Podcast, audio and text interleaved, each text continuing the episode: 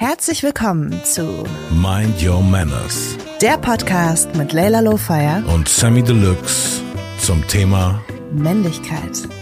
In der heutigen Folge sprechen wir über Vaterschaft und was es dazu braucht, ein guter Vater zu sein, wie die Gesellschaft Väter vielleicht wahrnimmt und was passiert, wenn ein Vater eigentlich eher eine klischeemäßige Mutterrolle einnehmen möchte. Und ich fand es auch interessant, nochmal darüber zu reflektieren, wie schwer es auch für mich äh, als junger Vater teilweise war, in diese Vaterrolle reinzuwachsen und darüber zu reflektieren, auch ab welchem Punkt es leichter war, in die Vaterrolle zu kommen und ähm, sich darin wohlzufühlen. Und wir sprechen darüber, wie gut es einer Partnerschaft tut in den ersten Jahren, wenn Väter sich auch wirklich außerhalb ihrer Versorgerrolle in das Familienleben involvieren.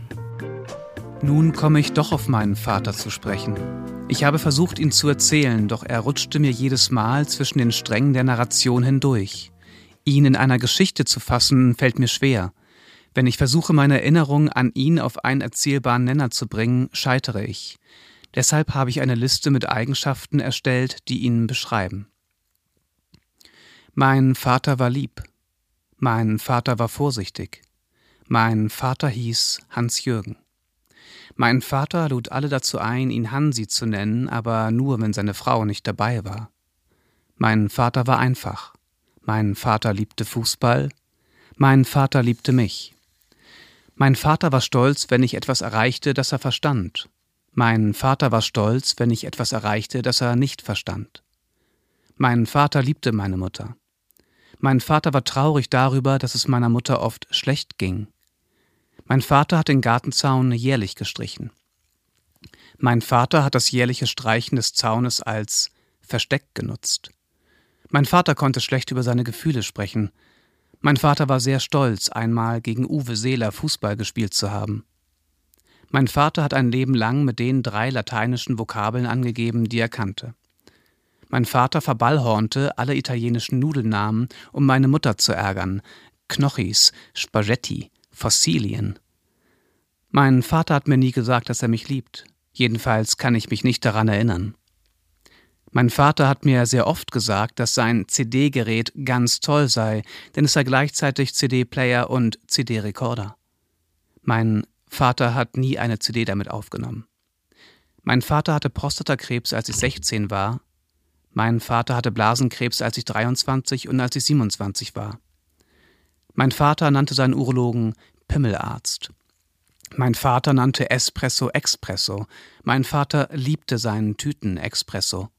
Mein Vater hat Aldi-Prospekte über fünf Jahre in einem Ringordner archiviert und konnte voraussagen, wann die nächste Gartenschere im Angebot sein würde oder der nächste Laptop auf zwei Kalenderwochen genau. Mein Vater mochte lachsfarbene Rosen. Mein Vater ist in einem Ruheforst beerdigt, auf einer kleinen Plakette, angebracht auf einem liegenden, aufgesägten Baumstamm steht Hansi Dittloff. Das war ein Ausschnitt aus dem Buch Prägung von Christian Dittloff. Sammy? Ja. Hat dich dein Sohn schon mal weinen sehen? Ja. Ich glaube schon, ja. Ja, an den letzten Jahren, glaube ich. Ist das ein gutes Gefühl oder ist das ein schlechtes? Ähm, ich habe keine per se schlechte oder softe Assoziation zum, zum Weinen. So. Ich glaube, an sich ist das ein sehr, sehr gutes und wichtiges Ventil für Menschen, aber es fällt mir nicht wirklich so leicht, nur in kitschigen Filmszenen okay. oder richtig, richtig krassen Mensch, zwischenmenschlichen Situationen irgendwie, wo ich Fehler gestehen muss oder so. Ich bin gar nicht so ein so traurig, wenn ich so Nachrichten, weißt du, so schlechte Nachrichten receive, sowas verarbeite ich anders, als jetzt direkt loszuweinen, aber so irgendwie eher so dieser Schmerz, wenn man so irgendwas über die Lippen bringen muss, was so eine ekelhafte Wahrheit ist, über sich mhm. selbst auszusprechen oder so schwer, auch wenn man es schon sich selbst zugegeben hat, das vor der anderen Person zuzugeben oder einfach so diese Momente von so ultimativer Honesty, so das, ist dann bei mir, wo, wo das Portal dann erst, das Tränenportal erst geöffnet wird. Ist auf jeden Fall schön zu hören, weil ähm, 54 Prozent der Männer sagen, dass sie ihren Vater nie weinen sehen haben. Und das ist ja schon auch irgendwie seltsam natürlich, wenn man eine so tiefe emotionale Bindung zu jemandem hat, aber die Person noch nie weinen sehen hat, oder? Voll, das ist scheiße. Ja. Wird noch getoppt von meiner Story, dass ich meinen Vater nie lachen oder weinen gesehen habe, weil ich ihn einfach nicht gesehen habe. Deshalb, ich hatte es schwerer als die 54 Prozent. Das wollte ich nur mal betonen. Aber Mhm. nee, es ist echt, glaube ich, schon sehr, sehr da, wo wirklich das Klischee der Männlichkeit und Weiblichkeit so komplett auseinandergehen quasi. Weißt du, dass auch bei Frauen diese Verletzlichkeit untereinander, so wie oft habe ich einfach so das mitgekriegt irgendwie, dass ey, ich muss zu meiner besten Freundin und die ist total fertig und die ist auch miteinander richtig so Trauerphasen verbringen und ich wette, die, die dann kommt zum Heilen, weint auch, weißt du? Ja, Also das ist ja bestimmt so total so ein Austausch, wo das sich so gegenseitig dann so, man in diese tiefsten äh, Ängste und Fears und alles so reintappt und dann irgendwie sich so ganz heftig öffnet. Und bei Jungs ist das echt selten so. so. Mhm. Äh, du hast mich in irgendeiner Folge gefragt, auch so, ob ich mich generell so öffne, wo ich gesagt hatte, dass ich so in so einem so einen richtigen Lowpoint, der am Ende gar kein Lowpoint war jetzt in der Betrachtung, aber irgendwas, was mich so extrem emotional von den Socken gehauen hat, einfach, was ich sonst nie geshared hätte, wo ich dann auf einmal das echt jedem, den ich getroffen habe, mit dem ich einigermaßen so tight bin und als Freund den bezeichne, wo ich das dann rausgelassen habe und das hat auf einmal total gut getan. Mhm. So, und ich glaube, das, das traut man sich als Mann irgendwie weniger und oder kriegt es weniger in seiner, in seinem Werdegang vermittelt und so, weil auch weniger Männer zu mir gekommen sind. Und ich, ich, da bin ich auch immer nicht ganz sicher, wie, wie repräsentativ mein Wert ist sozusagen, ne? weil ich eben, wie gesagt, immer so ein bisschen so der, der war bei dem, um den sich so viel geschart hat in meinem Kosmos. Und dann, glaube ich, haben Leute, also kamen dann eher zu mir, wenn sie so finanzielle Probleme hatten, weil von mir kann man easy, weißt einen Vorschuss kriegen oder so, aber dann dieses ganze emotionale Männer-Talk, wenn es sowas gab, haben die dann wahrscheinlich eher unter sich gemacht. Oder so. Hm. Du bist ja jetzt nicht so mit deinem leiblichen Vater aufgewachsen. Hattest du trotzdem als Kind und Jugendlicher so ein Bild von einem Vater, wie der so sein muss? Oder wie der sein sollte? So von Freunden oder so? Eher so von quasi, was man als Medien schon mitkriegt als Kind. Mhm. Also eher so dieses Klischee dann auch von, also in jedem Märchen gibt's ja auch den Vater und die Mutter. Also ich glaube, ich habe das ganz normal so über den Gesellschaftskonsens mehr erfahren als äh, in meinen eigenen vier Wänden, weil das, was glaube ich auch super oft passiert, wenn äh, eine Frau alleinerziehend war, schon zwischendurch, wenn der leibliche Vater weg ist und dann ein neuer Mann in die Konstellation kommt, dass die Frau sich auf diese gemeinsame Konstellation einlässt, aber auch ein bisschen in so einem Wir und Du Ding. Also das war also bei uns ich und mein Kind. Und genau, ich und mein du Kind und, Mann. und du als Mhm. neuer Mann. Und der Mann hat natürlich, und wenn er ein decent human being ist, nimmt er sich natürlich auch nicht das Recht, jetzt sofort in allen Facetten so mit zu beeinflussen, als wäre es sein leibliches Kind so, Mhm. und so den Anspruch zu stellen. Und das war in unserem Fall eben sehr so, dass wirklich, denn als ich fünfeinhalb war, wurde meine Schwester geboren, die dann, ja, also das, mein Stiefvater ist der Vater von meiner Schwester.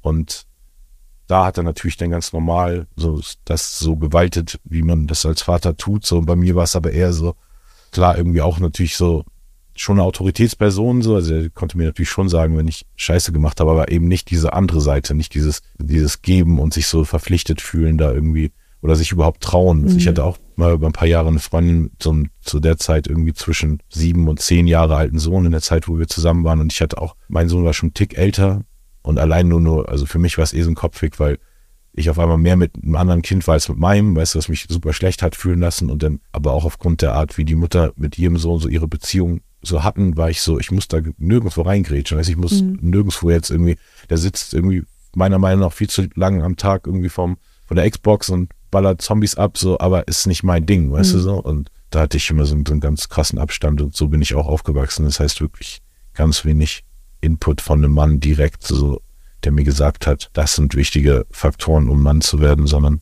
eher Gesellschaftskonsens und dann wahrscheinlich später mit den Boys sozusagen, weißt du, so eher über diese Anti-Beispiele, so, oh, man muss das sein, man muss das sein, wir gehen jetzt jetzt prügeln mit der Gang. Und ich so, alles klar, cool, Jungs. Ciao. Okay, aber ähm, hat es bei dir, also hattest du das Gefühl, da ist so eine Lücke?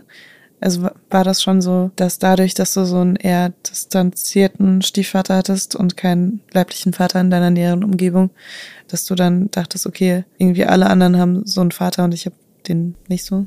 Ähm, also da war, die Lücke ist mir so richtig intellektuell erst bewusst geworden und habe ich aufgearbeitet, auch in der Zeit, wo ich Therapie gemacht habe und war mein, wo mein Sohn so langsam ins Schulalter Ah, ja. kam Okay. und wo mir so richtig bewusst wurde, was, so wo unsere Sohn-Vater-Beziehung so am Wachsen war und mir so bewusst wurde, was ich alles nicht hatte. Mhm. So da habe ich das erst so als Lücke gesehen, aber also analysemäßig. aber ich hatte in meiner Kindheit sehr, sehr viele psychische Probleme. So. Also von Bettnässen bis zu einfach, ja, ich, deshalb bin ich aus der Schule später oder aus vielen Schulen geflogen, einfach wegen diesem ständig ähm, auf Welle machen und so. Also das hat sich bei mir so sehr, sehr krass in meinem Verhalten und auch körperlich sozusagen geäußert, aber ich hatte nie so, also man sagt ja auch, man kann nicht vermissen, was man nicht kennt, so, mhm. aber natürlich unterbewusst vermisst eine Seele das, was eigentlich da sein sollte. Ja, total. Also ich bin ja mit meinem Vater aufgewachsen. Hm. Hatte trotzdem auch, auch wenn du so von psychischen Problemen sprichst und so, sehe ich da sehr große Parallelen. Es war nicht unbedingt die körperliche Abwesenheit auf jeden Fall, würde ich jetzt so sagen.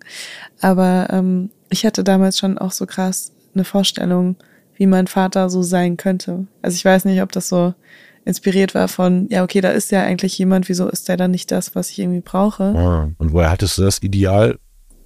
Also größtenteils, glaube ich, von, äh, von meinem Freundeskreis, so von den Eltern, die ich da gesehen habe und bestimmt auch von so Kinderfilmen und sowas, ne? Ja. Also, was? So coole Sachen machen die mit ihren Vätern? Oh mein Gott, die haben so sogar so, die zeigen sogar Zuneigung, was? Ne? Also, dass man da irgendwie so sich dann schon irgendwann so ein Bild formt, äh, wie das eigentlich aussehen könnte. Und dann natürlich auch noch schlimmer eigentlich, ne?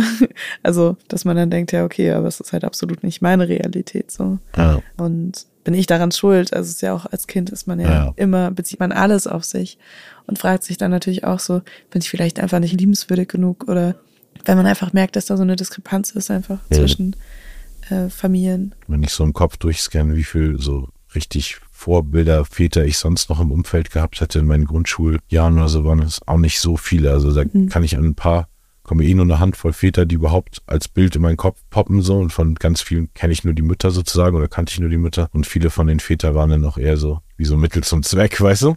so irgendwelche so, die sind so anwesend und sind mhm. eben gestresst nach der Arbeit dann zu Hause und sitzen irgendwie. Also Klischeeversorger, ja, die so richtig, nicht so am Familienleben richtig, beteiligt richtig Versorger. Ich glaube, so richtig coole Väter habe ich erst später kennengelernt, als ich auch so in diesem, so ab, ab spätem Jugendalter sozusagen, wo ich schon in diese Musikwelt kam und dann Jan Delays Vater zum Beispiel, irgendwie so ein super, super cooler Vater, der irgendwie ähm, Redakteur und Filme fürs NDR macht oder gemacht hat, weiß nicht. Und also da habe ich eher so diese richtig cool. Oder doch von einem späteren Schulfreund. Ja. Das war auch das, wo ich den, das Praktikum drüber bekommen habe. Mhm. Aber das war sein, sein Stiefvater, aber mhm. der war ein cooler Dude zum Beispiel, der zu Hause auch ein, äh, so eine Gitarre hatte und ein Amp und ein Mikrofon. Und da habe ich zum Beispiel auch das erste Mal Beatbox gehört, weil so ein anderer Typ da war, der dann durch das Mikrofon irgendwie äh, da gebeatboxt hat und durch den Gitarrenamp. Und also da waren so ein paar, ab dem Alter vielleicht so siebte, achte Klasse, hatte ich schon kann, kannte ich ein paar Leute, die irgendwie, weißt du, coole Art von Daddys oder Stiefvätern hatten, na, waren echt spärlich gesät. Und das ist bestimmt für viele immer noch so ein, oder noch mehr jetzt in der neuen Generation, noch höhere Scheidungsraten und noch mehr Single-Paare und so sind. Mhm. Ja, aber bestimmt auch mehr Väter insgesamt, die eine andere Rolle einnehmen als genau, den voll. abwesenden äh, Versorger. Total. Ich kenne auch alleinerziehende Väter. Hm. Nicht viele, so ein, zwei, aber die machen ihre Rolle auch also nehmen ihre Rolle sehr ernst. Also es äh, hat sich auf jeden Fall viel getan die letzten Jahre, um väterfreundlicher ja. zu werden, so dieses ganze Konstrukt. Aber es ist schon so in Deutschland, wenn man jemandem das Sorgerecht entziehen will, dann muss da eine grobe ähm, Kindeswohlgefährdung stattgefunden ja. haben. Und eben nicht nur, du bist halt eine schlechte Mutter, sondern du bist eine Mutter, die das Kind in Gefahr bringt.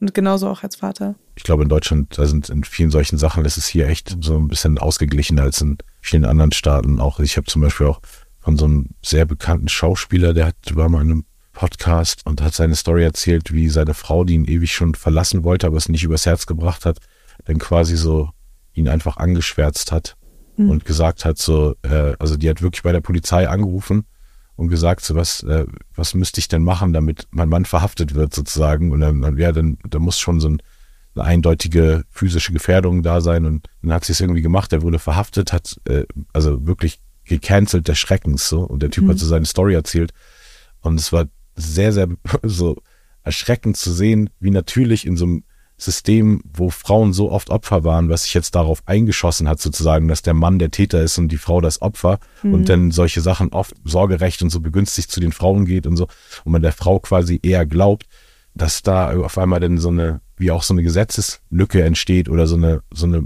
Möglichkeit zur bösartigen Manipulationen von bösen Frauen, die es ja auch gibt, leider so. Mhm. Und die sich dann solcher Mechanismen bedienen, statt dann ihren Mann irgendwie zu schlagen, weil das kann sie dann vielleicht nicht, wie so ein kommunikationsunfähiger Mann das dann vielleicht mit Gewalt lösen würde, ist dann so eine smarte Frau, die aber irgendwie in so einer Situation steckt, hat auf einmal so, ach ja, der, der kann ja auch einfach weg sein. Und vielleicht ist sie sogar noch durch irgendeinen Vorteil begünstigt, wenn er im Knast ist oder wenn er, weißt du, so gar nicht mehr. Also mhm. so, es gibt ja diese Fälle auch, ja, ne? Und das Fall. darf man Die darf nicht, man auch nicht ignorieren. Genau, darf man nicht ignorieren. Mhm. Und äh, da werden in den letzten Jahren natürlich auch so ein paar Narrativen kommen da überhaupt erst so in den Kopf der Menschen, weil man hat ja echt Sachen so verbucht. Also auch wenn ich an sexuelle Übergriffe denke, denke ich immer nur so, ne, vom Mann Mhm. zur Frau und werde eben auch Jahr für Jahr ne, eines Besseren belehrt im Sinne von ne, auch immer mehr erwachsene Celebrities, männliche Celebrities, die jetzt als Ü40 Leute teilweise erst erzählen, dass sie einfach so, ab dem, seitdem sie neun waren, irgendwie von irgendeiner Tante oder so, ne, sexuell missbraucht wurden. Aber manche Sachen sind eben klischeemäßig eher zugeordnet, ne, Ja. dem Mann oder der Frau. Ähm, das liegt zum einen natürlich an den Statistiken, aber was man nicht vergessen darf, ist, die Dunkelziffer ist natürlich viel höher, weil ich kann mir gut vorstellen, dass Männer, die einen sexuellen Missbrauch erleben, weniger damit an die Öffentlichkeit gehen oder eben zur Polizei und so weiter. noch weniger, weil noch bei Frauen sind weniger, ja auch schon genau, ja, bei Frauen sind's auch schon schlimme echt- Prozentzahl. Also Genau. Und äh, das ist da eben aber nochmal so, dass da nochmal dieses Männlichkeitsbild so mitschwingt, was man dann in Gefahr bringt, auch noch, weil das natürlich so klischeemäßig, ne, kann ich mir vorstellen, dass viele Männer Angst haben, dann eben nicht mehr als Mann gesehen zu werden, weil ein Mann ja Stärke bedeutet und der hätte doch Nein sagen müssen und so. Ich denke, das sind die gleichen Vorwürfe, die sich Frauen auch machen in so Situationen. Aber da kommt dann vielleicht nochmal so ein anderer Faktor mit rein, einfach was Ja. das Ge- Geschlecht angeht. Ähm, deswegen sind das keine Statistiken, auf die man vertrauen sollte. Und ich kann mir vorstellen, dass, dass solche Übergriffe auf jeden Fall trotzdem auch nicht selten sind. Mhm. Und viele Sachen sind ja auch so, ähm, viele Ungerechtigkeiten, was Geschlechter angeht, werden ja auch in der ersten Instanz immer so gelöst, dass Frauen sich dann auch das Recht rausnehmen. Also als ich irgendwie gemerkt habe, wie ungerecht das alles ist, so habe ich auch als Reflex irgendwie, habe ich gesagt, okay, dann kann ich mich jetzt auch so benehmen wie ein Mann. Dann ähm, mache ich jetzt einen Podcast, wo ich darüber rede, wie ich so alles wegflechte und keine Ahnung. Ne? Schlecht. und, äh, und so, also das ist jetzt nur so auf mein Beispiel bezogen. Aber ich glaube, also wenn ich mit Männern spreche, die auch in der Öffentlichkeit stehen und auch weibliche Fans haben, die Geschichten, die ich da höre, von den Nachrichten, die sie auch bekommen, das ist total absurd für mich, weil ich natürlich diese Nachrichten von Männern bekomme, aber ich als Frau mich niemals dazu berufen fühlen würde, jemandem so eine Nachricht zu schreiben. Ja. Und äh, da habe ich ganz oft das Gefühl, dass es so, also dass Frauen auch viel übergriffiger werden durch so einen Drang zur Gleichberechtigung. Klingt Nee. das bescheuert? Nee, Vielleicht aber, ist es ja. nur so ein eigenes äh, Gefühl. Es gibt keine Statistik jetzt, die ich sagen kann, be beweist das so, aber nee, aber also ich finde, das ist eben so genau interessant, in welchen Nuancen, weißt du, weil man dann einfach sagt, Männer sind aggressiv und Frauen sind weniger aggressiv. Das, ich finde, das stimmt alles gar nicht. Ich finde eh, Menschen sind tierisch unterschiedlich und haben ganz unterschiedliche Persönlichkeitsfacetten, die nicht immer nur auf ihr Gender irgendwie sich zurückführen lassen. Und ich sehe im Alltag zum Beispiel super viele Frauen, die ihre Männer rumbossen. Mit zunehmendem Alter immer mehr. Und ich kann es auch verstehen, weil wahrscheinlich dann nach 40 Jahren weißt du einfach so, der Typ dackelt im Kaufhaus immer nur hinter dir her. So. Aber so wie ich einfach so selber durch die Welt gehe und immer, weißt du, so weiß, wo ich lang gehen will, sozusagen. Also mir tut es manchmal leid zu sehen, wie viele Männer von ihren Frauen rumgebosst werden. Und ich kann nicht so, vielleicht ist das dann auch so, weil das gar nicht so, weil es toxisch weiblich, das Wort gibt's ja nicht. Als Mann würde man sich heute schon, muss man ja super hinterwäldlerisch sein, um so richtig laut in der Öffentlichkeit jetzt so, hey Susanne, jetzt komm mal her hier, weißt du so. Das da, da bist du ja automatisch für alle, Wow. alle da Leute. kommen sofort Leute auf dich zu, oder? Ja, Und weißt du, also so, das, das, das muss ja schon so ein, genau. Mach mal Handsignale So, oder und so. andersrum wenn du gibt's, gibt's das. Mhm. ja gar nicht. Also habe ich noch nie irgendwie gesehen, dass, dass also selbst wenn eine Mhm. Frau super besoffen ist und auf, auf irgendeinen Typen einschlägt, geht eigentlich keiner dazwischen, weil alle so denken, so, ja, das ist ja nur eine Frau, die einen Typen angreift, so, das muss er Mhm. schon selber handeln, so, also. Und ich glaube, da, da gibt's schon auch so ein paar Gesellschaftskonstellationen, die sich so, die auch noch, man nochmal betrachten muss, so, wo da die, weißt du, die Fairness-Verteilung liegt oder die, die Bad Guy, Good Guy-Verteilung, so. So, weil ich glaube, viele Frauen sind auch echt super bossy, so, mit ihren Partnern. So, Mhm. Ja. und, und fühlen sich auch berufen, das so in der Öffentlichkeit auch teilweise vor deren Freunden und Freundeskreisen so, so nach außen hin mit denen zu reden. Und wenn du das einfach umkehren würdest, so, und als Mann das machen würdest, würde, wärst du straight, also würdest du heißen Chauvinist, Macho, toxisch männlich. Und wenn aber diese Verhaltensmuster es bei Frauen auf Männer angewandt auch gibt, dann muss es eben auch diese Wörter umgekehrt geben. Weißt du, es kann Mhm. dann nicht nur sein, sie, aber sie hat ja auch einen anstrengenden Ja, Tag. aber ist sie da nicht auch toxisch männlich?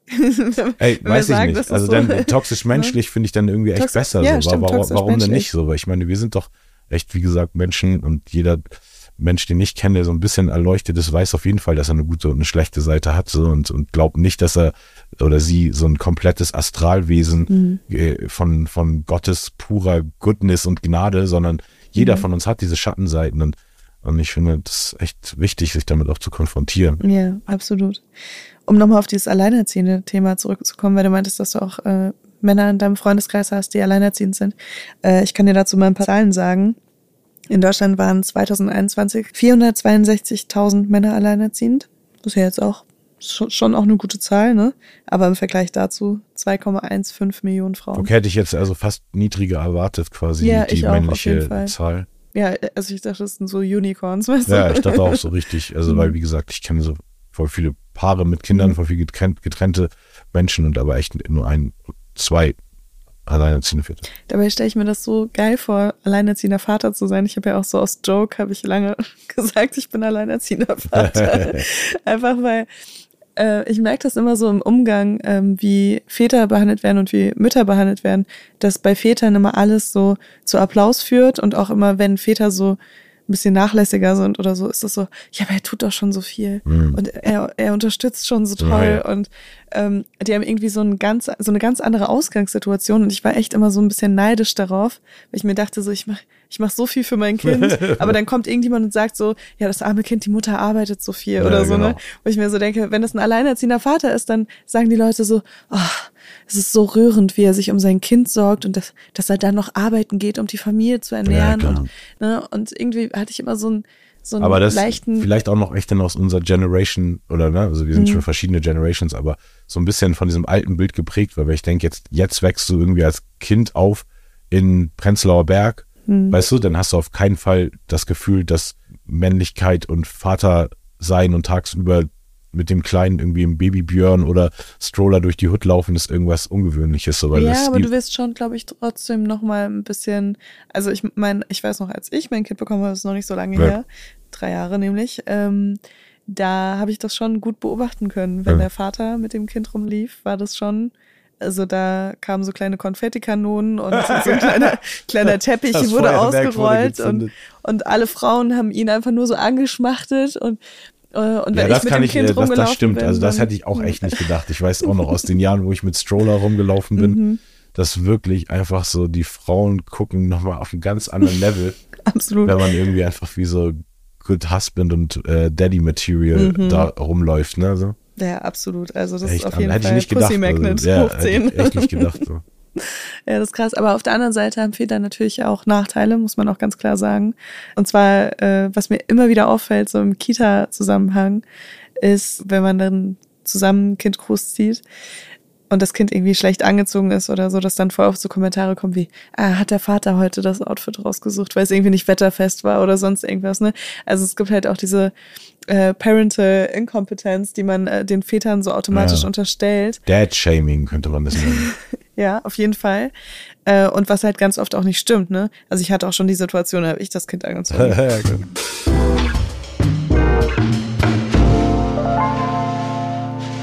Ich finde, das Allerschlimmste, was ich je machen musste in meinem ganzen Leben, ist ein Geburtsvorbereitungskurs als Mann. So. Ich glaube, Okay. man sollte wirklich da die Männer komplett rauslassen. Die dürfen dann vielleicht im Kreissaal mal dazu, wenn die Frau das will. Und dann lieber die Zeit nutzen, also diese acht Sessions, die man da machen muss. Und ich denke, so, so ein mentales Vorbereitungstraining für Männer, was diese Vaterrolle angeht und einfach mal ein Gespräch, so ein mandatory Gespräch, also würde ich eh vorschlagen, man kann einen fucking Führerschein machen, äh, muss einen Führerschein machen, um Auto zu fahren und man kann einfach Kinder in die Welt setzen. So. Aber irgendwie so, das muss ja nicht ähm, unbedingt verpflichtend sein, aber zumindest als Angebot irgendwie Ja. von so einer sozial-psychologischen Hilfe, dass man einmal so mit irgendjemand darüber redet, mit dem man nicht, äh, nicht deinen Homie, nicht deine Familie, die dich drauf anspricht und dann bist du schon wieder vielleicht in irgendeiner Mhm. komischen Haltung, sondern eine Person, die darauf geschult ist, so mit Männern, die noch nie in dieser Situation waren, dann ähm, einmal so durchzureflektieren, so haben sie ein Bild von, von einer Männerrolle, von einer Vaterrolle Dann können sie das erfüllen, haben sie das Gefühl, sie fühlen sich gut damit, brauchen sie irgendwelche Unterstützung. Also ich habe das Gefühl, die Angebote sollten natürlich auf weiblicher Seite noch viel mehr da sein, aber sind, glaube ich, auch schon, also es gibt viel mehr institutionelle Sachen, um jungen Müttern zu helfen und es gibt die Hebammen und es gibt Doulas und es gibt alle möglichen Strukturen, glaube ich, auf die Frauen sich da berufen können, die für Männer irgendwie nicht so gegeben sind. Ja, allein durch die, äh, also du hast ja Geburtsvorbereitungskurs, wo du dann andere Schwangere triffst, in der um Umgebung am besten. Ne? Ja. Berlin ist das, glaube ich, nicht so einfach, und dann Platz zu bekommen. Aber dann hast du den Rückbildungskurs, nachdem du das Kind bekommen hast. Und das ist ja auch total wichtig, dass du dann da andere junge Mütter siehst, die auch total am Struggeln sind, mit denen du dich auch mal kurz austauschen kannst.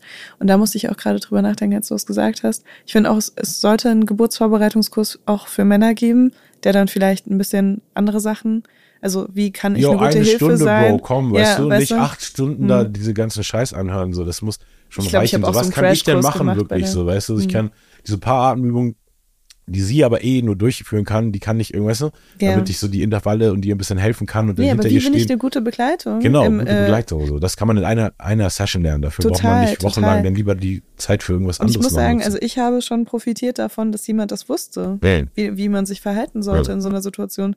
Ich hatte einen sehr guten Geburtsbegleiter Wellen. und äh, wünsche das natürlich auch allen anderen Frauen, weil ich glaube, das Letzte, was du gebrauchen kannst, ist dann jemand, der noch gestresster ist als du, dabei presst du hier gerade irgendwie das Kind raus und der einfach nicht weiß, was als nächstes passiert und die ganze Zeit irgendwie helfen will, aber nicht weiß wie und dann dich eigentlich noch so, so wie sag mir, was ich tun soll oder so. Das äh, fand ich irgendwie total schlimm. Ja, was ich auch viel wichtiger fände, wäre so ein so nach der Geburt noch so eine Männerrunde oder so mit jungen Vätern, die sich irgendwie darüber austauschen können, die über so Themen wie Wochenbettdepressionen sprechen können oder auch dieser ganze Hormonhaushalt, der bei der Frau ja so stark verändert ist, beim Mann übrigens auch, das darf man nicht vergessen. Also während der Schwangerschaft ändert sich auch der Hormonhaushalt von, von einem Mann. Der Testosteronspiegel sinkt. Ja, weil man viel weniger Sex hat, wahrscheinlich. Echt? Also, ich speak for yourself. Also, was ja, das tue ich, ähm, das kann ich jetzt nicht behaupten von mir. Ähm, ja, nach einer Geburt auf jeden Fall. Ne? Also bis da wieder alles funktioniert und vor allem auch wenn, wenn Mütter stillen, dann dauert es einfach auch wirklich sehr, sehr lang, bis ähm, so eine Libido sich wieder aufgebaut hat. Und das ist einfach eine lange Durchstrecke für eine Beziehung, wo vorher vielleicht alles immer sehr sexuell war oder auch, ja, der Fokus einfach eben nicht auf dem kleinen Kind lag. Also ich verstehe jeden Mann, der sagt, es ist wirklich eine harte Zeit. So das erste Jahr, wo das Kind auf der Welt ist, ist nicht nur für die Mutter anstrengend. Und ich denke auch, je mehr man Männer dabei unterstützt, äh, die Väter zu werden, die sie auch sein wollen, desto mehr unterstützt man ja auch automatisch die Mütter. Ja. Jetzt gibt's ein paar Facts, Facts, Facts, Facts. 45 Prozent der Männer möchten zumindest partiell einmal so werden wie ihr Vater. In der Regel sind Väter bei der Geburt ihres ersten Kindes 33 Jahre alt. Auch Väter können unter postnataler Depression leiden. Symptome dieser treten bei vielen, vor allem bei jungen Vätern auf. Mögliche Ursachen dafür sind Schlafmangel, finanzielle Belastung und weniger Sex. In Sorgerechtsstreitigkeiten ging in Deutschland 2018 914 Mal das Sorgerecht an Frauen, im Vergleich dazu 102 Mal bei Männern. Auch Väter schütten Oxytocin aus, wenn sie mit ihren Kindern interagieren. Dies sorgt unter anderem für gesteigerte Empathie und mehr Bereitschaft, Care-Arbeit zu leisten. Das Coole ist, wenn wir so über Hormone sprechen, also ich, ich kann mich noch an meinen krassen Oxytocin-Rausch erinnern, als ich ein Kind bekommen habe. Allein durchs Stillen, das ist einfach Wahnsinn. Also das Kind dockt an und dein ganzes Gehirn wird überflutet ja. mit Oxytocin. Das ist wie Was eine Droge. Das? Also das ist happy. so ein Kuschelhormon. Ja. Also du bist happy, du bist ruhig, du bist, du fühlst dich so wohlig. Ganz krass. Das ist halt einfach, das hätte ich niemals gedacht, dass sich das so krass anfühlen kann. Äh, also gerade auch mit Meinst dem du, manche Frauen, die so super ein Kind nach dem anderen rauspoppen, als wäre es irgendwie ein Hochleistungssport, sind einfach abhängig auch von diesen, von diesen Dingern oder wollen die wirklich so viele Kinder zu Hause haben? Es ist schon auch krass. Es ist schon ein krasser Rausch. Also ich kann mir es schon irgendwie vorstellen, aber für mich haben auch andere Sachen damit gespielt. Also ich fand viele Sachen auch gar nicht so cool. Und ich bin auch so jemand, ich glaube, ich brauche in meinem Alltag auch nicht ganz so viel Oxytocin, vielleicht mhm. jetzt so im Vergleich. Also ich muss nicht die ganze Zeit so viel Körperkontakt haben. Oxytocin ist auch was, was ausgeschüttet wird, wenn du jemanden umarmst. Aber natürlich in einer anderen Dosis, als wenn du dein Kind stellst. Ja, klar. Ähm, aber Studien haben ergeben, dass äh, Väter auch Oxytocin ausschütten, wenn sie mit ihren Kindern interagieren. Ähm, und Oxytocin ist nicht nur was, was dich irgendwie happy macht, sondern es stärkt auch so Empathie Mhm. äh, anderen Voll. gegenüber. Ja, weil es einfach, weil wenn man mit Kindern Zeit verbringt, das merke ich jetzt auch in den letzten Jahren wieder, wo ich äh, so ein paar Freundinnen mit Kindern habe, das ist einfach so, das ist die purste Form um der Humanität quasi, weißt du, und gerade wenn du nicht gestresst wie die Mutter sozusagen das aus dem Blickwinkel siehst, sondern wirklich so den Fokus hast, dass so pur jeden einzelnen Schritt so für das, weil denn für mich sind ja immer das immer neu, weißt du, ich sehe diese ganzen Kids so alle paar Wochen, Monate, weißt du, so immer ein paar Zentimeter größer. Und dann, ey, das ist, ich merke auch diese Joy, die ich daraus ziehe, also dass das ja echt so wie von innen so ein, so ein, ja, so ein heißer Ball auf einmal, ne? Das ist irgendwie so eine pure Joy, die ziehe ich auch echt aus nichts anderem. Also, Mhm. auch, also andere super schöne Interaktionen mit Menschen sind auch so ein bisschen, weißt du, in die Richtung, aber das, was, wenn es ein Kind ist und man einfach dieses, ah krass, das ist einfach jetzt so in diesem Entwicklungsstadium, das, ich habe, bei mir ist das schon so lange her, dass ich natürlich so überhaupt keinen Bezug mehr eigentlich zwischendurch hatte, so, hä, wieso schreit das Kind, weißt du? Und jetzt aber so wieder so nah dran ist, dann so auf, oh Gott, wie krass, ja, natürlich. Ist, äh, dieses Hormon äh, sorgt bei Vätern übrigens auch für eine stärkere Bereitschaft, Care-Arbeit zu leisten. Was heißt das eigentlich? Also bin ich, bin ich ein Macho, weil ich noch nie Care-Arbeit geleistet habe oder weil ich nicht weiß, was das heißt? Was heißt das? Ähm, Den Haushalt machen ja, heißt das eigentlich. Care-Arbeit ist so alles, was so gemacht Aber werden muss, da, finde damit ich, die ein Familie fancy intakt Wort irgendwie, dass dann Frauen mehr, Sorgearbeit ist das eigentlich. ja, also, Sorge, das ist nicht fancy als Care. Als Herr Sorge solltest du Genau, dich also wirklich, gut damit das mit dem, Äh, nee, aber es ist eben nicht nur Haushalt, sondern eben auch Sachen organisieren, äh, Geburtstage planen, ähm, wenn man irgendwo auf den Geburtstag eingeladen ist, ein Geschenk kaufen. aber wieso muss man das dann noch so anders benennen, als einfach nur Mutter da sein? Weil das natürlich nicht nur Mütter machen, Sammy. Gut, dass du es ansprichst. Care-Arbeit ist ein genderneutrales Wort, um äh, den Männern den Weg dorthin zu ebnen, damit Frauen nicht für immer doppelt belastet sind. Ja, aber es ist ein Vollzeitjob und berufstätige Mütter den ausüben, haben sie zwei Jobs. Ja, nee. Es gibt ja auch einen Grund, warum Ich glaube das wirklich, das ist echt oder? so in individuelle Konstellationen einfach pro Beziehung, weißt du, wie sich die Kompetenzen aufteilen und wie man das so. Ich hatte echt so ein sehr schlechtes Lehrbeispiel, was ich jetzt in Detail gar nicht ausformulieren kann, was sich dann richtig wie Ex-Bashing anhört sozusagen. Wo ich unterm Strich, weißt du, so super viel Struktur provided habe, inklusive Nanny und so und dann trotzdem einfach immer noch diesen zurückbekommen Mhm. habe, ja, aber ich bin ja eine alleinerziehende Frau. Ja, aber extrem viel privilegierter als alle anderen, die ich Mhm. Ja, kenne. ja, auf jeden Fall. So. Aber ich glaube, da geht's dann auch echt so um dieses Mentale auch so ein bisschen, ne? Natürlich. Dass man da sich vielleicht dann auch so krass Unterstützung wünscht. Ich glaube, in ganz vielen Beziehungen, wo Kinder involviert sind und eben diese extra Care-Arbeit anfällt, geht's gar nicht so darum, dass Frauen sich wünschen, dass wirklich so jeder, ne, dass jeder so 50 Prozent der Staubkörner in der Wohnung aussaugt oder so, sondern eben dieses, okay, es ist die Verantwortung von uns beiden. Wir kümmern uns jetzt beide darum, das alles zu organisieren. Und selbst wenn der eine mehr macht, äh, dass diese Last nicht nur auf einer Person wiegt. Ja. Aber ich verstehe auch, also ich kenne das ja auch, ich hatte auch mein kleines Kind und so weiter, ne? Also ich weiß auch, was da für Mechanismen sind, die teilweise echt erschreckend sind, die entstehen, wenn Frauen dann anfangen, Sachen selbst zu machen, weil sie es besser machen. Und äh, wenn dann irgendwann der Mann gar nicht mehr involviert ist in diese ganzen Sachen, weil da, weil es dann irgendwie eine Person gibt, die sagt, ja, aber ich kann das viel besser und ich kann das viel schneller und du machst das falsch und dass man dann eben diese Geduld auch nicht mitbringt, dass jeder Mensch das so für sich erlernen kann, sondern dann einfach sagt, ah, dann geh weg, dann wicke ich das Kind. So bevor das Genau, wieder ja. rausläuft oder sonst irgendwas. Und ich verstehe ne? auch voll, wo es herkommt, weil ich Ja, bin ja, auch total. an total viele Sachen irgendwie nicht so geduldig, wie ich, wie ich sein sollte. Mhm. Aber das ist natürlich dann echt, wie der Mann es sozusagen lernt. Weißt du, ihm wird Tag für Tag ein Kompetenzbereich mehr aberkannt. So, das kann er nicht gut. Du kannst nicht gut stillen, du kannst nicht gut wickeln, du kannst nicht gut dies einkaufen, dann vielleicht, weißt du, und dann Mhm. irgendwie, also ich, ja, ich glaube schon, dass es bei vielen einfach so einschüchtern wirkt und einfach so dieses Gefühl, wirklich wichtig zu sein, wird immer weniger, bis das Kind alt genug ist, um selber das zu fordern von, von dem Vater, was Mhm. denn das Kind braucht. So. Aber ich glaube, wenn es nur über die Mütter geht, dann ist echt viel einfach so Abstriche.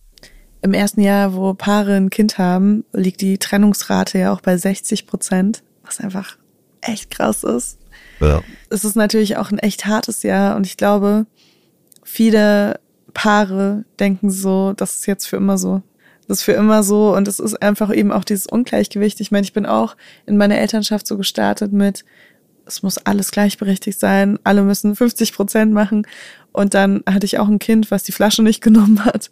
So, ich war, war so gut wie gar nicht in Elternzeit, weil ich sofort wieder arbeiten wollte. Aber das hat ja gar nicht auch richtig funktionieren können, weil ich noch gestillt habe und mein Kind einfach, so, gut, es wäre wahrscheinlich nicht verhungert, irgendwann hätte es das einfach akzeptiert und die Flasche genommen, aber wir sind einfach nicht zu diesem Punkt gekommen, ganz lange. Und ja, also du machst so Pläne in der Schwangerschaft mit deinem Partner oder deiner Partnerin, wie das so aussehen wird und dann kommt aber eben doch so ein individuelles Wesen in dein Leben, was vielleicht äh, auch ein Schreikind ist oder irgendwelche besonderen Bedürfnisse hat in irgendeine Richtung. Ich meine, jeder, jeder Mensch hat besondere Bedürfnisse in irgendeine Richtung ähm, und kann eben gar nicht so planbar sein oder, oder zerstört einfach deine Pläne. Und dann ist, glaube ich, echt so die Frage, wie man so damit umgeht als Eltern, äh, wenn das passiert und wie flexibel man ist und auch was für ein Fundament man hat. Man nimmt eben als Mensch auch alles immer schon persönlich, ne? Auch wenn es. Ja. Also ich habe schon viele Sachen persönlich genommen, obwohl ich im Nachhinein natürlich mir gewünscht hätte, ich hätte die Weitsicht gehabt zu sagen, so, hey, aber das ist jetzt für sie ja auch gerade voll schwer und sieh das doch mal aus ihrer Sicht, aber man ist eben auch mhm. immer man selbst, ne? Und, ja. und das spricht auch für Frauen, obwohl das Mann jetzt benutzt wurde. Ja, voll. Und ich äh, kann mich auch so erinnern, für mich war das Thema Mutterschaft ein super sensibles Thema, weil ich natürlich aufgewachsen bin mit diesem, meine Eltern haben so viel falsch gemacht. Äh, ich bin ja super früh ausgezogen, mit 14 habe ich alleine gewohnt und das hatte Gründe. Und äh, ich war immer so, okay, wenn ich Kinder bekomme, dann werde ich natürlich alles anders machen. Also das sagen wahrscheinlich auch viele.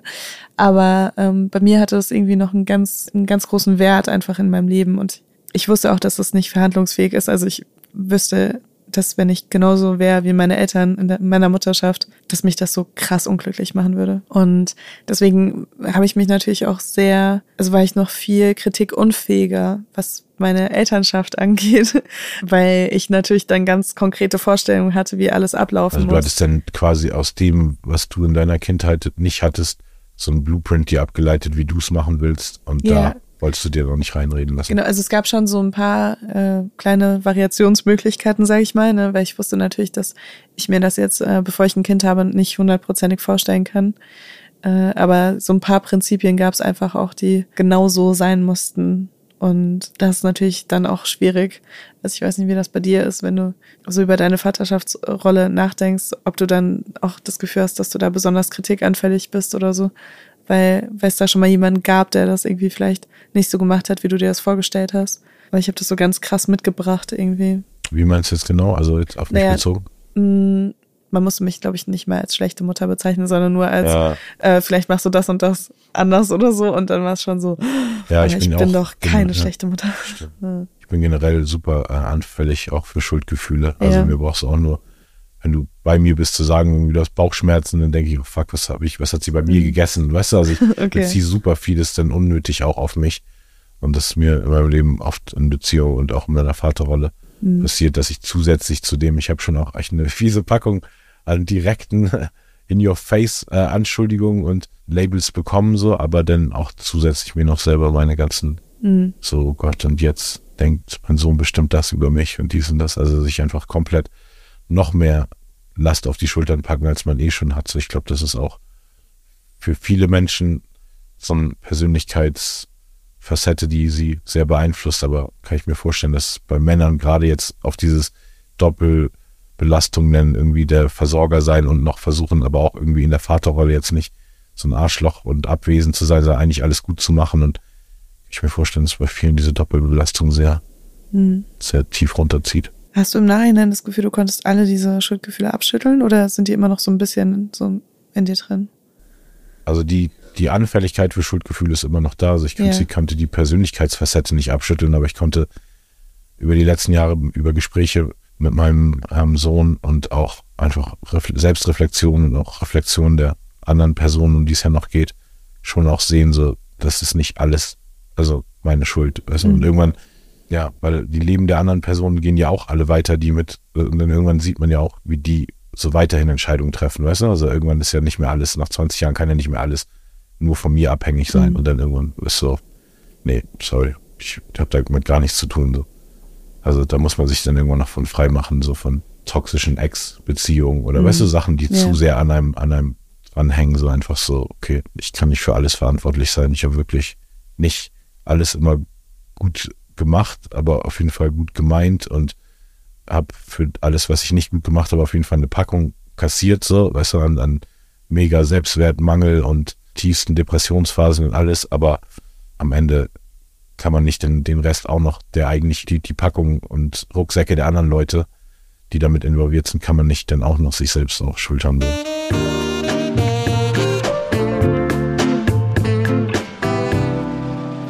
Ich würde sagen, es ist Zeit für einen Fun Fact. Ja. Nach so viel Deep Talk brauchen wir ein paar Funny Facts, ja.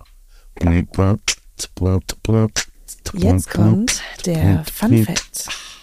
Neue Untersuchungen zeigen, Männer mit Brüdern zeugen häufiger Söhne, Männer mit Schwestern häufiger Töchter. Wow. Okay.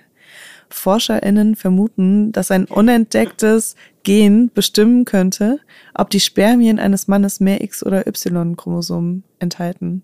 Das ist sehr verwirrend. Ja, also, ja doch, aber du bist ja ein Mann mit einer Schwester und hast einen Sohn gezeugt. Ich spreche ja nicht über das Geschlecht meines Kindes, aber da hätte es beides sein können, auf jeden Fall. Wir haben ja vorhin auch über äh, Wochenbettdepressionen gesprochen bei Frauen. Ähm, was ich nicht wusste, ist, dass auch Väter so eine postnatale Depression haben können. Ähm, was natürlich total Sinn macht, weil ja auch Väter unter einer krassen Belastung stehen. Und äh, auch wenn die Schwangerschaft und die Geburt vielleicht nicht so schwer auf äh, Vätern liegt wie auf Frauen, ist das natürlich trotzdem bei so Sachen wie Schlafmangeln, finanzielle Belastung und auch weniger Sex ja, oder ähm, auch wegen der, ich, ich bin ja auch, ich muss ja immer wieder das Kuscheln betonen, weißt ja. du, das Streicheln. Das scheint ja für dich nicht wichtig zu sein. Du redest immer nur über Sex. Nein, das stimmt aber nicht, dass es nicht wichtig ist für mich. Aber ich würde niemals sagen, ich würde lieber kuscheln als Sex. also, nee, aber. Äh, obwohl, kommt drauf an. Kommt genau, drauf an. ich meine, so generell ist, ist mhm. ja auch diese ganze, eine Frau ist ja auch in vielen Beziehungen oft zum Mann bemütternd in einigen Facetten des Alltags und das fällt dann ja auch natürlich total berechtigt, total ganz weg weil das Kind versorgt wird und die Mutter dann auch wieder in einem eigenen Energiedefizit ist. Das heißt, sie muss sich selber versorgen. Und bis beides dann wieder, bis überhaupt mhm. mal was übrig ist, was beim Mann ankommt, so weißt du, von Considerations, glaube ich auch. Also, und das, ich finde es mhm. total berechtigt. Äh, und, und sag nicht irgendwie, Frauen, reißt euch mal jetzt zusammen und weißt du, Blowjob am zweiten Tag nach der Geburt, so. Wow, aber Sammy. nein, komm, du weißt, ja, das ist meine zynische Art, aber ich meine, das sage ich eben nicht. so, sondern, aber trotzdem muss man ja mit berücksichtigen, dass jeder irgendein Verhaltensmuster aus seiner Beziehung ja schon kennt und wenn auf einmal gar keine Energie mehr weißt du, in, mhm. in deine Richtung gesendet wird und du nicht irgendwie auch dich taken care of fühlst in irgendeiner Art, auch wenn du der Versorger bist und vielleicht auch dir klar ist, dass du jetzt, weißt du, weil sie im Wochenbett liegt, das Essen machen muss, aber es geht dann ja auch um die kleinen, also irgendwie muss ja das Geben- und Nebenverhältnis mhm. trotzdem weiterhin stimmen im Sinne von, es darf nicht außer Acht gelassen werden, dass der Mann auch Gefühl, eine Gefühlswelt hat.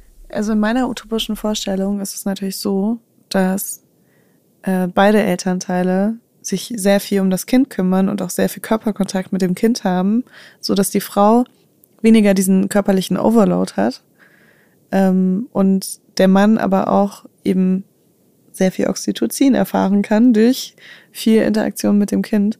Und es ist aber natürlich auch was, was schwierig ist, ich weiß auch noch, wie das bei mir damals war. Das Kind hat geschrien, ich wusste, ich kann stillen, so wie du es schon gesagt hast. Es würde sofort aufhören. Und das ist schon auch schwer auszuhalten. Nicht nur, weil du irgendwie so die eigenen Ansprüche hast und denkst, das Kind darf nicht schreien, das darf nicht traurig sein, sondern auch, weil ähm, in meinem Gehirn hat sich das angefühlt, als ob ich wirklich körperlich gequält werde, ähm, wenn mein Kind geschrien hat. Und das war super schwer auszuhalten wenn, wenn ich das dann wirklich, wenn ich mich dazu überwunden habe, das auszuhalten, bin ich meistens irgendwie aus dem Zimmer gegangen, mindestens, wenn ich sogar raus spazieren oder so. Weil ähm, du kriegst halt dann auch krassen Milcheinschuss, wenn dein Kind schreit. Also dein Körper ist schon so richtig auf, wir müssen das Kind retten. und äh, du kriegst richtig so Panik, ne? Und es ist nicht nur so, okay, der Vater macht das jetzt nicht richtig oder so, sondern es ist wirklich es ist auch körperlich, merkst du es einfach, wenn dein Kind schreit. Es hat die Natur schon alles so gemacht, ne, dass du es halt schnell wieder beruhigen kannst. Aber ich finde es eben auch sehr wichtig, dass Väter sich so früh so involvieren, weil dann, äh, ich, kann mich noch so dran erinnern, so wenn das Kind den ganzen Tag an meinem Körper war und dann mal ganz kurz geschlafen hat und dann will ich jetzt einfach kurz nur ein eigenständiger Mensch sein ohne dass ich irgendeine andere Verlängerung an mir wieder dran habe. Ne? Das ist einfach so absurd. Aber das sind so Probleme, die, glaube ich, so viele junge Eltern haben. Kann ich sehr nachvollziehen. Und über die man auch viel mehr sprechen muss, weil das sind eben nicht die Sachen, die deine Freundinnen dir erzählen, wenn, wenn du schwanger wirst. So, ne? Also Manche vielleicht, aber ich glaube, die meisten sind eher so, ah, super toll, dann haben wir bald alle Kinder und leiden alle. Genau, das ist irgendwann, das ist eigentlich, das ist eine Sekte, muss man ja, so sehen, ne? Das ist echt eine so, Sekte. Jede Happy Mutter ist eigentlich nur Teil so einer, mm. so einer Scientology-artigen Sekte, die den anderen nicht-Müttern so vermitteln will, dass das irgendwie Spaß bringt. Und jetzt, ja, wir sind so glücklich. So glücklich. ja, nee, also das, das habe ich auf jeden Fall mit Toja zusammen bei Weibers haben wir das auf jeden Fall aufgebrochen, dieses Ding, indem wir eben auch über die anderen Seiten sprechen. Aber klar, mein Kind gibt mir auch super viel und äh, meine Mutterschaft erfüllt mich total. Also ich finde, ich habe mich auch super positiv gewandelt, auch durch meine Mutterschaft die find letzten Jahre. Und äh, ah ja, fandest du mich vorher nicht so. Doch, aber ich finde, aber ich finde ja trotzdem sieht man ja, ja, ja ob das, äh, ob Leute an einer Challenge äh, wachsen oder ob die Challenge die Person runterzieht. Ja, also, und du bist voll. definitiv eine von den Personen, die eben das für dich gut gemacht hat und auch, finde ich, äh, äh, extrem vorbildlich. Ich glaube, das ist schon deine Persönlichkeit, aber da spielt bestimmt ja auch noch rein, dass du es irgendwie für andere Frauen denen auch zeigen willst, dass sie es machen sollen, weil du mhm. dich ja selbst immer so an diesem Frauenbild gestört hast, was das eigentlich ja gar nicht zulassen will, was du ja. jetzt auslebst. So. Ja, ein Stück weit schon.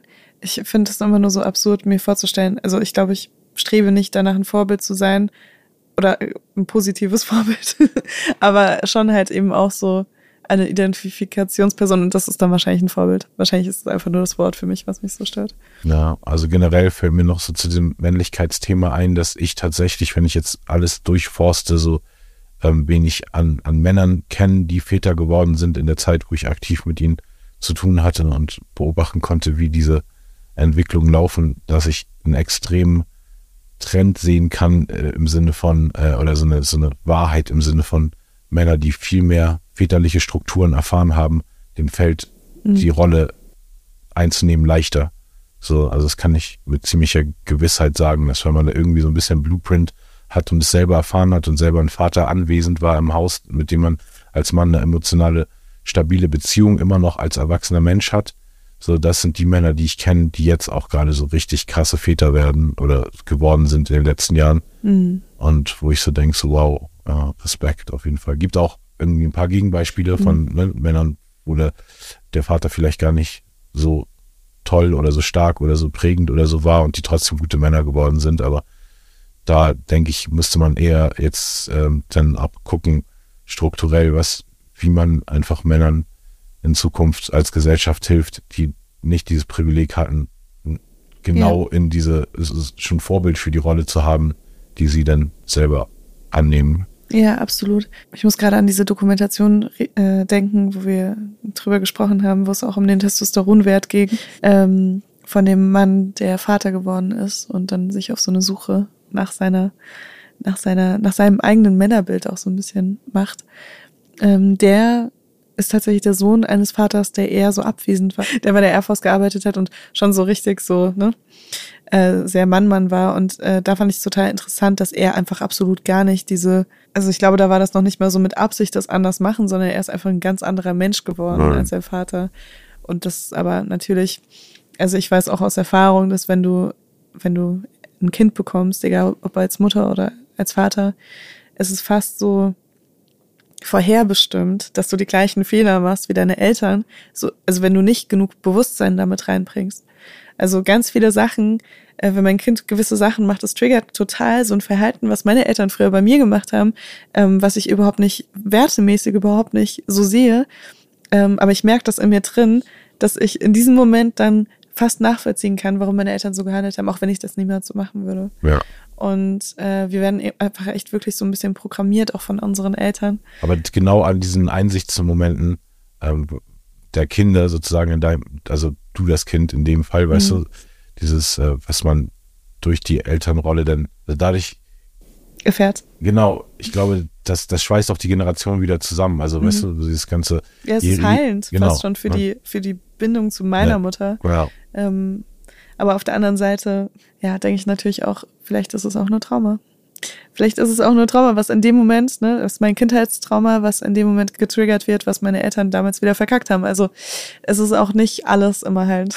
aber wie, wie Also- kannst du das so für dich so auseinanderdröseln im Sinne von, viele Sachen sind ja auch immer so das Wissen der Zeit, ne? Mhm. Also so, wirfst du deinen Eltern irgendwas vor, was einfach nur so falsches Wissen der Zeit war? Also zum Beispiel, ich bin aufgewachsen nur mit Dosenfutter von Aldi, weil irgendwie in den 80ern Dosenfutter voll cool war. Mhm. und zwei komplett durchgehend Zigaretten rauchenden Eltern zu Hause im Auto Mhm. so und ich bin denen trotzdem nicht sauer so Mhm. weil ich einfach denke so okay das ist Ja. so die wussten es nicht mhm. besser so also Das kann ich auch nachvollziehen. Also für mich wäre das auch sowas, Ja. ja. okay, damals hatten die einfach noch nicht so einen Plan davon.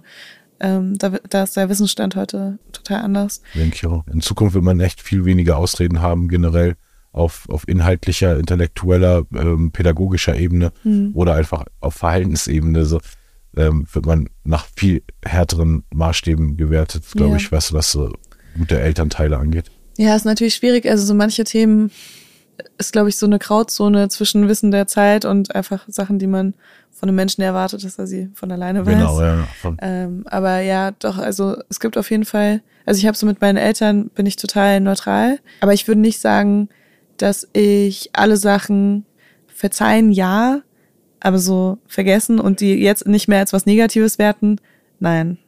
Ja, also, da, aber das sind auch wirklich, ich meine, ich bin jetzt auch so ein Fall, ähm, ich habe äh, große Gewalterfahrungen in der Kindheit gehabt und ähm, wirklich auch so eine ganz krasse psychische Belastung, als ich aufgewachsen bin. Und ich glaube, das ist halt eben auch nicht der Durchschnitt. Also da geht es jetzt nicht darum, ob mein, mein Vater mal bei meiner Abschlussfeier nicht da war oder sowas, weißt du, sondern äh, das sind schon Sachen, die, ähm, die anders sind. Und ich weiß noch, als ich Mutter wurde und auf einmal so ein kleines Würmchen in der Hand hatte, da war das dann eigentlich genau das Gegenteil, so dass ich mir dachte, oh mein Gott, wie konnten meine Eltern so schlimm zu mir sein? Und ich habe mich so gesehen als, als Baby, aber spätestens mit der Trotzphase ähm, kam dann so ein bisschen so dieses, okay, es kann auch echt anstrengend sein, dass es nicht immer nur süß und schläft und äh, trinkt ab und zu und sonst irgendwas. Ich hatte wirklich ein sehr angenehmes Baby. Aber ähm, ja, aber trotzdem, ja, gibt es da auf jeden Fall Sachen, die ich niemals so vollständig verzeihen kann, im Sinne von, dass ich meinen Eltern nicht mehr die Schuld gebe. ja. Und das finde ich aber auch okay und das gehört irgendwie auch dazu. Man muss nicht bei allen Sachen die immer entschuldigen. Ich mache das ganz natürlich ganz oft in meinem Umfeld, dass ich mir denke, ja, aber das ist jemand, der ist irgendwie schlecht aufgewachsen und deswegen ist es ist gar kein böser Mensch, sondern er verhält sich einfach nur schlimm oder so. Und äh, das muss man, glaube ich, ab einem gewissen Punkt auch einfach so lassen und einfach stehen lassen und sagen, okay, da haben Leute einfach Fehler gemacht. Natürlich auch aus ihren Erfahrungen heraus irgendwie begründet, aber die Konsequenz ist trotzdem, dass sie auch damit le andere Leben negativ beeinflusst haben. Und selbst wenn ich das heile und so, sind gewisse Sachen werden nie da sein, weil sie einfach nie aufgebaut wurden in meinem Leben. So. Ja, also man könnte als Fazit sagen, überlegt euch gut, bevor ihr unverhüteten Sex habt und Kinder in die Welt setzt, weil es ist äh, auf jeden Fall eine extrem krasse Reise und Mhm. ich glaube, wir haben beide voll viel davon profitiert, extrem viel persönliches Wachstum erfahren, aber eben auch wieder echt krasse Kopffix, Schmerzphasen und Wachstumsphasen, die man vielleicht gar nicht da, zu dem Zeitpunkt dachte, dass man sie bräuchte so oder Mhm. wollte. Aber ja, es ist echt äh, schwer für beide Geschlechter, aber den Männern ähm, wünsche ich auf jeden Fall in Zukunft so ein paar mehr Strukturen, vielleicht im werdenden Vatersein oder auch im frühen Vatersein, dass da irgendwie, also ich, ich weiß, so in bestimmten Communities, in der Black Community in Berlin zum Beispiel, gibt es so ein, so ein Circle, so ein, so ein Men's Circle Mhm. auf äh, Young Fathers und so. So, es gibt so kleine Angebote, aber ich weiß eben nicht, wie sich das auf die ganze Gesellschaft, weißt du, jetzt Mhm. so, ob es in jeder Stadt und überhaupt so Männer, also weißt du, so, es gibt schon Männervereine, natürlich viel Sachen so, aber das sind auch oft so diese typischen männlichen Inhalte. Ja. Wenn es dann so dieses eher so Austausch und so diese, diese softere Rahmen, aber eigentlich für die harten Burschen sind manchmal vielleicht gar nicht so leicht aufzubauen, aber total notwendig, glaube ich, in Zukunft. Sucht euch Gleichgesinnte auf jeden Ja, Fall. genau. Hört, hört. Nach Nachdem wir einige unserer Gedanken zu diesem Thema teilen konnten, gibt es jetzt noch einen O-Ton aus unserem Männlichkeitsuniversum. Hallo, mein Name ist Dark Schölper. Ich bin Geschäftsführer des Bundesforum Männer, dem Interessenverband für jungen Männer und Väter in Deutschland. Das Bundesforum Männer ist ein Dachverband mit um die 40 Mitgliedsorganisationen.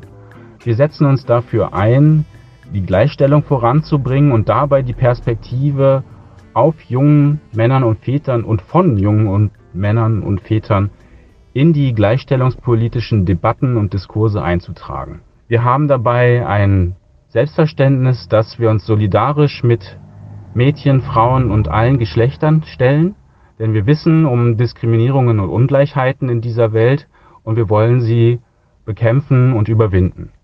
Wir sehen aber auch die Bedarfe von jungen Männern und Vätern formulieren diese und bringen diese in die Debatten, in die fachpolitischen Auseinandersetzungen mit ein und sehen das als Teil des gemeinsamen Projektes zu mehr Gleichberechtigung und Gleichstellung in Deutschland, Europa und der ganzen Welt.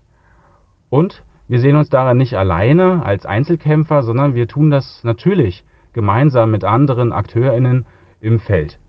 Die Frage ist, vor welchen Herausforderungen Väter heute eigentlich stehen. Das ist eine große Frage, denn es ist äh, davon abhängig, welche Perspektive man einnimmt. Guckt man auf den Einzelnen, dann ist Vaterschaft für sich schon mal eine große Herausforderung. Jeder, der Vater geworden ist, weiß, dass sich das Leben doch ziemlich dramatisch mit äh, dem ersten Kind ändert.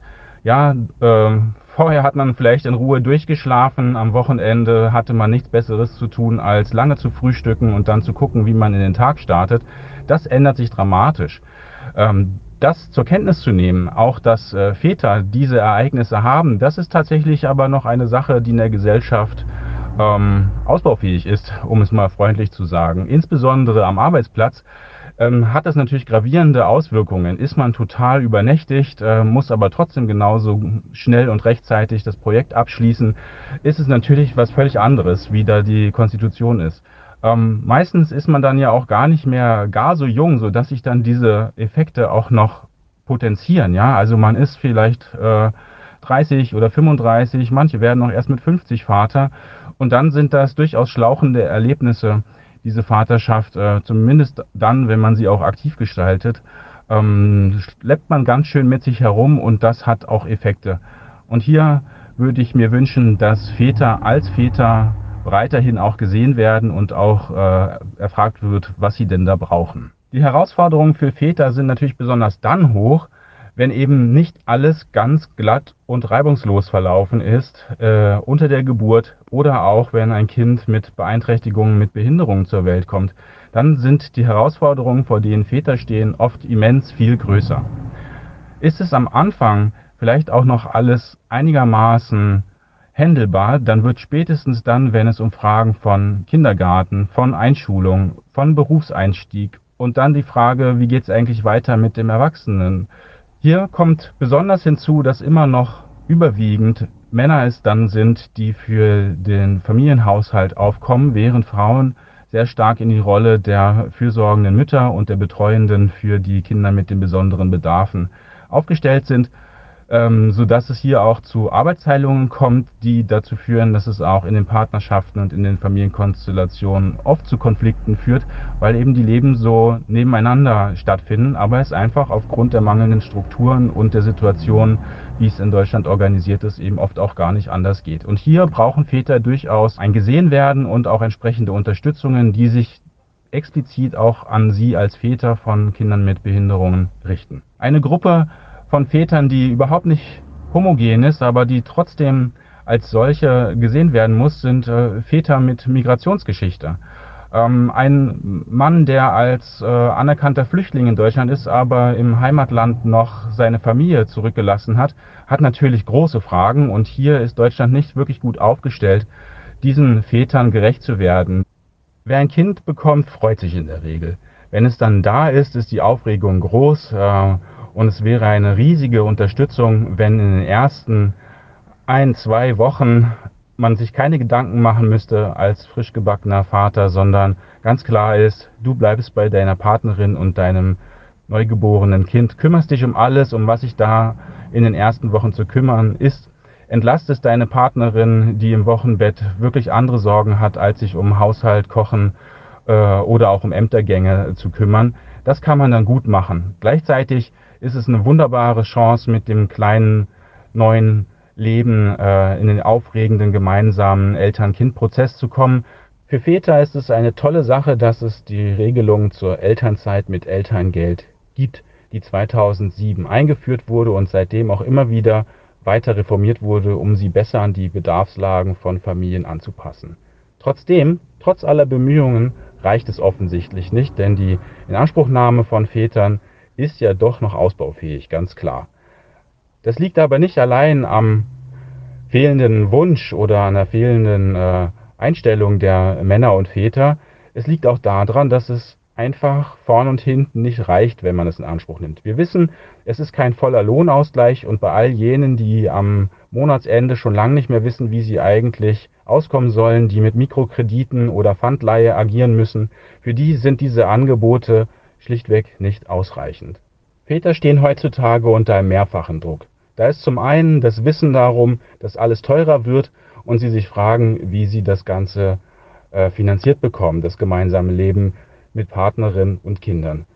Aber der Druck ist auch noch ein anderer, denn es gibt Ansprüche daran, was gute Elternschaft ist, wie gute Erziehung auszusehen hat, wie die Verbindung zwischen Eltern, zwischen Vätern und Kindern sein sollte. Und hier sind viele unter einem unglaublichen Leistungsdruck, dem auch gerecht zu werden. Und es ist vor allen Dingen äh, ein Rollenkonflikt, denn Vätern wird oft nicht zugebilligt, dass sie das dann auch zeigen, dass sie artikulieren, früher aus dem Meeting zu müssen, früher von der Baustelle zu müssen, weil jetzt eben die Kita schließt, vielleicht sogar außerordentlich, weil jemand in der Kita krank geworden ist, ausgefallen ist. Und jetzt muss man schon wieder das Kind vorzeitig um 14 Uhr abholen, obwohl doch erst um 15 Uhr oder um 17 Uhr Dienstschluss gewesen wäre. Hier braucht es auf jeden Fall mehr Verständnis und mehr Flexibilität und mehr Selbstverständlichkeit, dass Männer diese Tätigkeiten, diese Verantwortung auch wirklich schultern und sie müssen dafür nicht gefeiert werden, sie müssen dafür nicht applaudiert werden, sondern es muss einfach nur selbstverständlich ermöglicht werden. Eine Frage ist, ob es sowas wie Väterarbeit eigentlich braucht. Wir als Bundesforum Männer sind fest davon überzeugt, dass es eine gute, geschlechterreflektierte Väterarbeit braucht. Auf vielen verschiedenen Ebenen. Es braucht Angebote der Beratung, wo sich werdende Väter hinwenden können, weil sie Sorgen haben, wie kriege ich es hin, wie sage ich es meinem Chef, dass ich Vater werde, wie kann ich vielleicht Teilzeit äh, machen, ohne dass es uns finanziell auf die Füße stellt, gibt es da irgendwelche Darlehensformen, die uns helfen könnten? Und, und, und.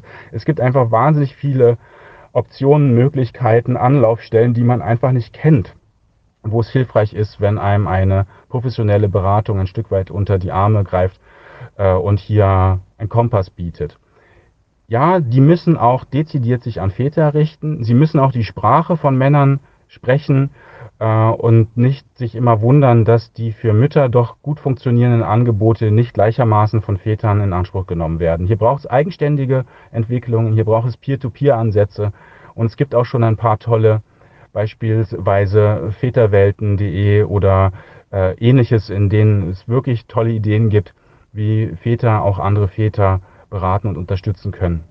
Es braucht aber auch darüber hinaus in den Unternehmen sowas wie Väternetzwerke, Väter-Stammtische, ähm, Väter-Meetings in einer Mittagspause, wo es einfach nur darum geht, dass man als Väter in den gemeinsamen Unternehmen zusammenkommt, in den Austausch kommt, sich sieht, dann weiß man auch, wen man fragen kann, habt ihr nicht einen gebrauchten Kindersitz? Ähm, wir wollen dann und dann in die Ferien, wann fahrt ihr denn? Wollen wir uns da irgendwie abstimmen? Äh, wir übernehmen mal die Kinderbetreuung, wenn wir äh, drei Tage frei haben, könntet ihr das auch für uns machen. All diese total banalen Alltagssachen können darüber organisiert werden und es wird normaler in Unternehmen, dass die Perspektiven von Vätern dann auch gesehen werden und Berücksichtigung finden.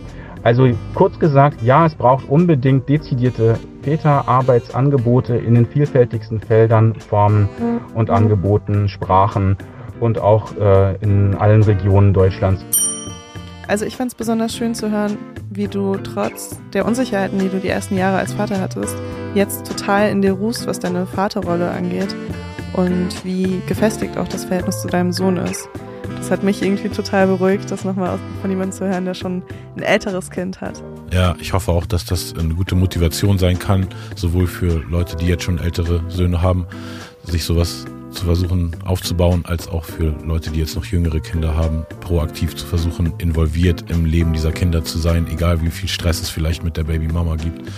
Und muss trotzdem sagen, dass mich jetzt auch eine ganze Stunde über Vaterschaft reden, dass man schon irgendwie erschüttert ist im Sinne von, man verbindet viel mehr negative Attribute und Elemente, die man vermisst mit Vaterschaft, als dass man das jetzt so auffüllen kann mit vielen positiven Attributen. Mich würde es total interessieren, welchen Vorurteilen junge Väter heute so begegnen. Wenn ihr Lust habt, schreibt uns doch dazu gerne eine Nachricht auf Instagram. Ansonsten hören wir uns nächste Woche wieder. Mind your manners.